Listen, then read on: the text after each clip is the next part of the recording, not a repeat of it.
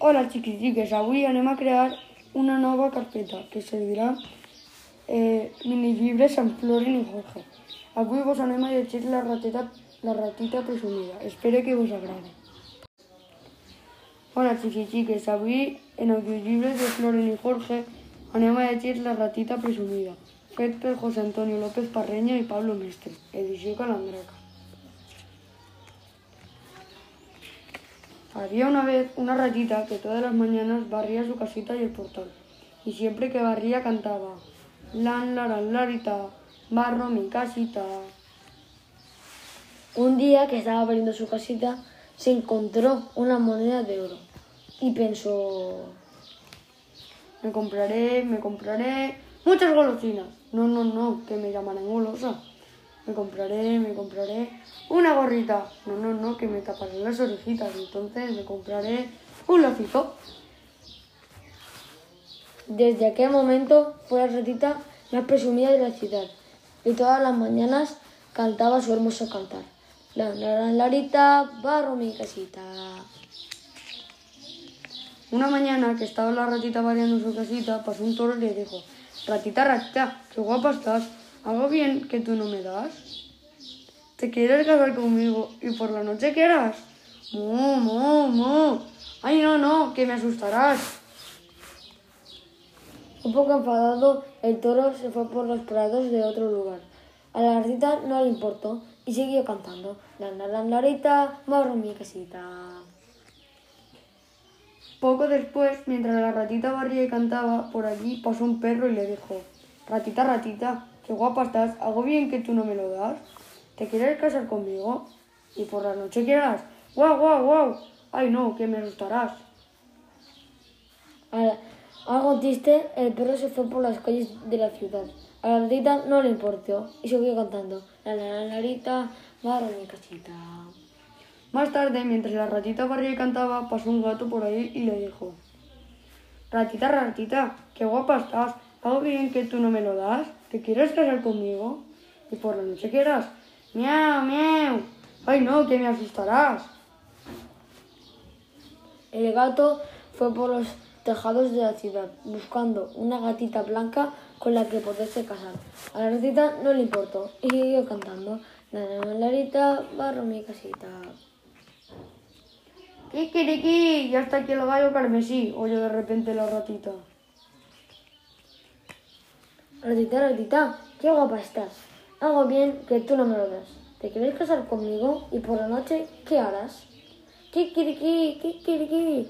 Ay, no, no, no, no, que me asustarás. Muy serio, el gallo también se marchó. A la ratita poco le importó y siguió cantando. Laran, laran, larita, barro mi casita.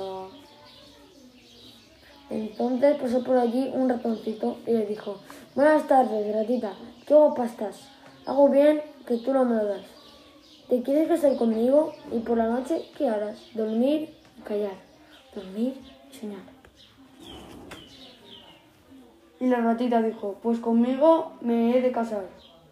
Oíd cómo suenan las campanas de aquel lugar, porque la boda se va a celebrar.